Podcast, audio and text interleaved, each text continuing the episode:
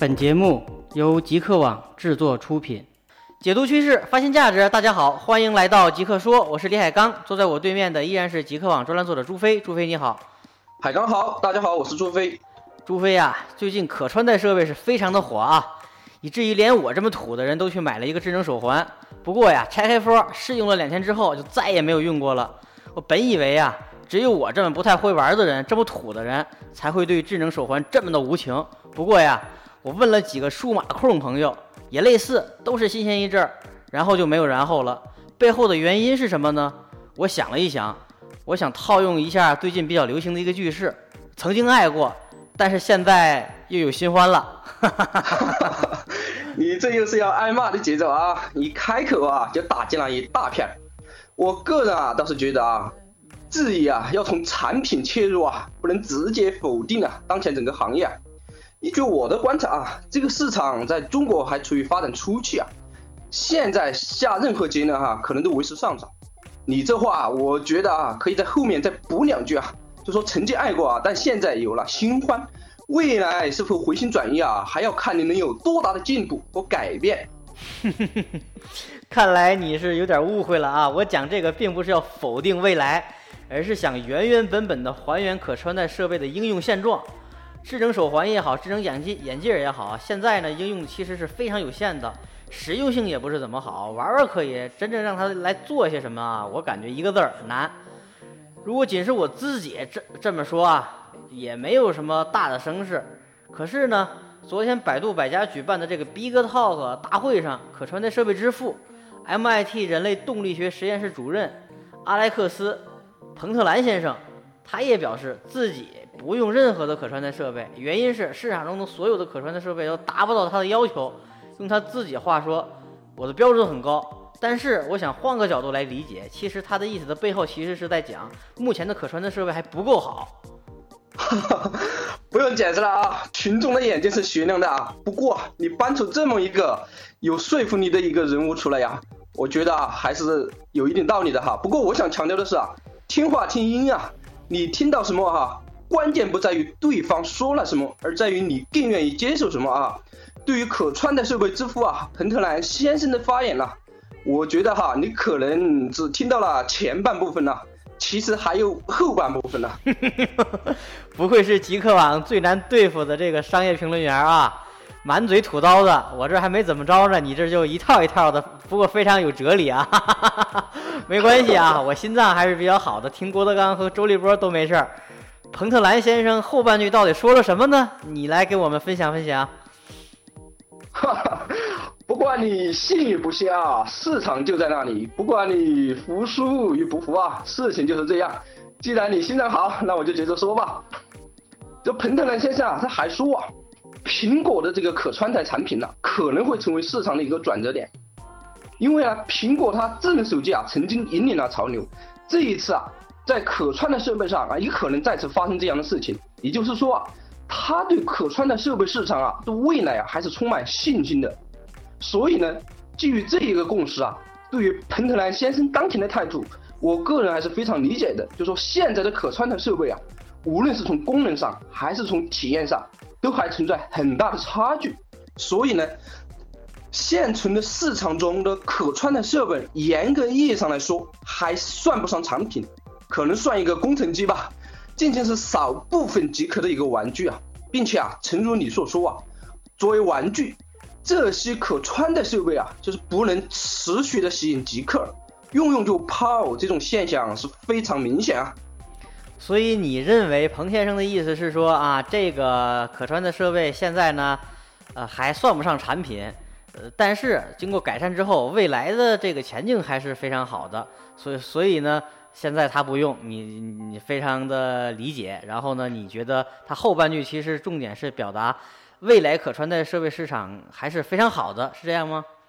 对呀，毕竟啊，他是可穿戴设备这个致富嘛，哈，他对这个行业啊可能是恨铁不成钢啊，他对未来还是抱有很大希望的。除了对我下手比较狠，朱飞对别人还是非常善解人意的啊。看来你非常理解彭特兰先生的想法啊！借用你的话嘛啊，我只是想原原本本的还原市场真相啊，不过，作为一个有良心的产业评论家呀，我觉得你和彭特兰先生可能想法也一样啊，是恨铁不成钢啊。不和你斗嘴啊，咱们还是说回来，说有用的啊。据这个彭特兰先生介绍，其实早在上个世纪九十年代，也就是二十多年前，他们就已经开始了对智能眼镜等可穿戴设备的研究。但是，为什么二十年后的今天，可穿戴设备仍然是仅能当玩具用呢？因为背后可能有很多限制的因素。这些限制因素一天不突破，可能可穿戴设备的现状也就不可能有非常大的改变。哦，你说的这些限制因素具体有哪些呢？对于这个问题啊，其实不同的人有不同的解读。我想先总结一下彭特兰先生他自己的观点，然后再说说我的观点。好的，那你继续。可穿戴设备一直没有大的突破，在百度百家这个 Big Talk 这个大会上，彭特兰先生就讲了。他认为主要挑战来自三个方面，第一就是技术方面的挑战，这方面主要表现在这个可穿戴设备所面临的传感器、电池寿命以及蓝牙功率这三大方面的挑战。现在这个传感器的灵敏度和精准度、体积以及有效距离都非常的有限，它所面临的技术挑战是非常大的。电池寿命也限制了很多应用的这个体验。现在这个蓝牙的功率也一直居高不下，也会对这个。可穿戴设备的这个体验以及应用的扩展造成非常大的影响。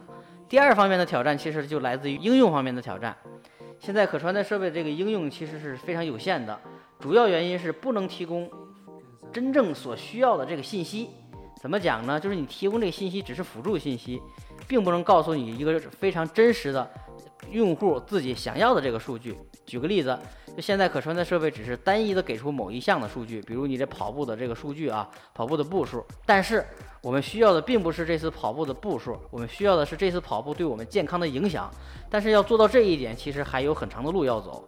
第三点挑战其实就来自交互方面的挑战。现在可穿戴设备只能是记录数据，但是并不能实现有效的这个设备间的这个数据的交互。但是可穿戴设备的未来不是衡量自己，而是要衡量你和其他周人、周围人的这些互动，以及，呃，这个这些互动所产生的一些衍生的一些应用。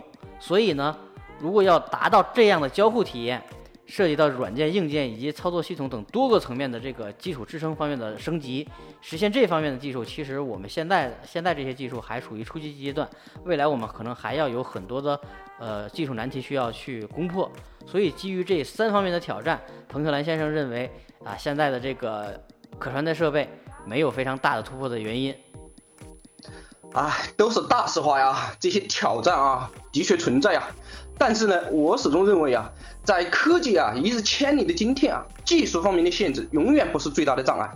我觉得可穿戴设备啊没有像手机这么流行啊，是因为啊大家的切入点错了，选择了错误的切入点啊，才直接导致这一市场长期处于平庸的状态呀。哼哼，看来你这个是有重磅内容啊。为什么说这个切入点错了呢？哎，思路决定出路啊，格局决定结局。凡是有大成功的商业模式啊，无不是满足客户的刚需啊。而现在市场中的大部分可穿戴产品呢，哎，都是从这个酷玩兴起切入啊，在这样的定位下呀，成为极可的玩具啊，也就是必然呐。你说的我是比较认同的啊，我觉得市场中大部分可穿戴设备其实有两大硬伤，第一呢就是数据不准。那百度百家也做了一个测验，同一个人就是戴上不同的手环，然后去跑步，跑步者自己默数这个数步数，然后再看智能手环计数，然后跟它进行一个对比，最后发现没有一个是完全正确的，并且误差相对都比较大。校准这么差的情况下，这个设备可能就是一个玩具，所给出的数据根本就不具备这个参考意义。第二呢，就是没有刚需，也就是你说的。没有刚需，就创造不了非常大的这个商业价值。现在的可穿戴产品大部分是提供一些运动数据的记录，而这些呢，其实是可有可无的，实用性比较差的情况下，可穿戴设备很难在大众当中普及。我的感觉也像你一样啊，在没有刚需的情况下，未来的发展是非常有限的。另外，未来有没有刚需，这个也需要打一个问号。你一下说出了可穿戴设备的核心问题啊哈，不过。对于你提到的第二点，我觉得要发展的观点来看，我觉得可以从两部分来看。第一呢，对于大众市场来说，目前啊看来的确不是刚需，的确看不到普及的势头，但细分市场啊却大不一样。比如说啊，就是老人、小孩、就病患等人群啊，可能会有刚需，可能会衍生比较大一点的市场。你所说的这个细分市场，主要是指医疗和健身市场吧？对的。可是现在这些设备的误差很大呀，不能提供有效的这个参考数据。啊，正如你说吧，技术上的限制啊，可能这是现状，但我觉得未来是有前途的。比如说哈，你想象一下这样的应用场景啊，在小孩他无意识的这个年龄段呢。他可能经常会发高烧，如果你有那一个可以持续监控他体温的东西啊，其实对父母来说是非常省心的一个事情。那这就是刚需嘛。另外啊，解决校准问题啊，我觉得应该不难，这个只是时间问题嘛，技术的问题啊都不是问题。我感觉现在的设备能做到的非常有限，仅是简单的技术和远离报警的功能吧，并没有其他特别的。你所说的这个，我还没有见到哪家公司做的非常好。的确啊，目前做这些的哈，一般都是一些小型的创业团队啊，他们的哈这个产品知名度还不高，但的确会存在的。据我的观察呀，像一部分这样的公司啊，已经开始深耕这个细分的领域啊。就像我刚才讲到这个体温连续监测可穿戴设备啊，它做成一个贴片式的贴在小孩的这个胳肢窝啊，通过无线传感连接到手机的 APP，父母呢。可以随时查看孩子的体温变化情况，而且是连续的变化情况，避免了一次又一次重复量体温的操作的麻烦了。而且呀，它还设置了这个呃温度报警了，当温度超过或低于某个界限的时候啊，它就会自动报警啊，这样对父母来说又是一个省事儿。所以说呢，这个还是真的可以算得上是一个刚需吧。这么说来，现在其实有一些刚需性的应用已经落地了啊。那你如何看待可穿戴设备的未来呢？你认为可穿戴设备未来会出现哪些比较明显的趋势呢？说到趋势啊，我觉得有三点。第一呢，玩酷的哈，继续玩酷，生命在于折腾啊。诚如你说的，用了就抛，但也有前赴后继的极客一族啊，愿意去尝试国内新鲜的可穿戴设备。谷歌眼镜也好啊，苹果尚未谋面的 iWatch 也好，总有那么一批人愿意去等待去尝试。和早期的手机市场一样啊，可穿戴设备啊也会出现各种基础功能相同又具备一些独特功能的设备。在摸索出一种大一统的设备之前呢，各种狂拽炫酷的产品呢，我觉得将层出不穷。第二呢，细分呢深耕细分，就像我上面讲到的，深耕无意识期婴儿市场的可穿戴贴片式产品呢，已经面世啊，并且具备了连续体温检测以及安全触发的报警功能。我们已经很明确看到，它不酷不好玩，但它能解决问题，满足刚需。未来我相信这类设备啊，会进入更多的细分领域，比如针对某一类病人的定制的可穿戴检测设备。在技术进步啊，测量精准度做上去之后，这一类产品啊将大有市场，特别是在医疗健康领域。第三一点呢，我想说的是，有可能呢，可穿戴设备可能还会替代手机。手机呢，以前是握在手中的哈，但是现在你可以看到是摊在手上，或者说捧在手心的，它其实也是变迁的过程。我想说的是啊，一切都很难预料，未来的手机啊，可能就会演变成为各种可穿的设备，戴在手腕上的手环手机，附在眼睛上的这个眼镜手机啊。不过这些都是高阶段哈，最终能不能实现还不好说，但绝对可以去幻想，你值得去大胆的幻想啊。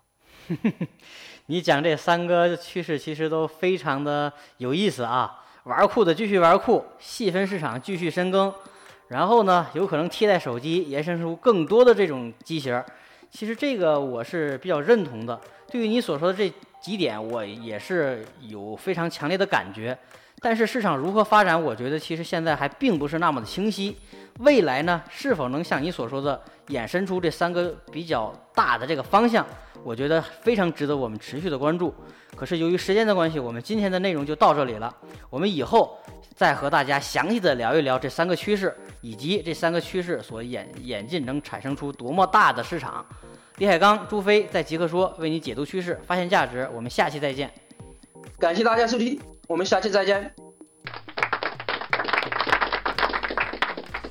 更多精彩内容可登录极客网官方网站，我们的网址为。三 w 点 fromgeek.com，w w w 点 f r o m g e e k 点 com。我们的官方微信公众号为李海刚的全拼下划线 com l i h a i g a n g 下划线 com。